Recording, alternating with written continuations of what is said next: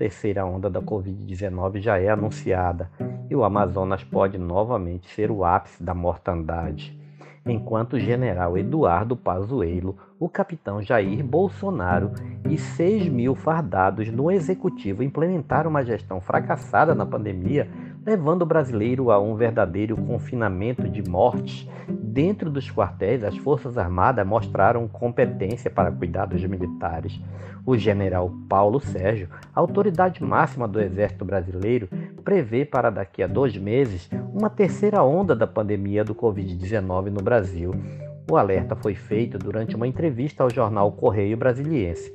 De acordo com ele, se o país mantiver a tradição da primeira e a segunda, daqui a dois meses vamos sofrer essa terceira onda, disse o general, que explicou ainda que a Europa já começou a viver essa fase que promete ser pior que as anteriores. Segundo Paulo Sérgio, o executivo seguirá a manutenção do planejamento para a possível terceira onda, mas que no momento a força está no limite, tendo que recorrer aos hospitais privados.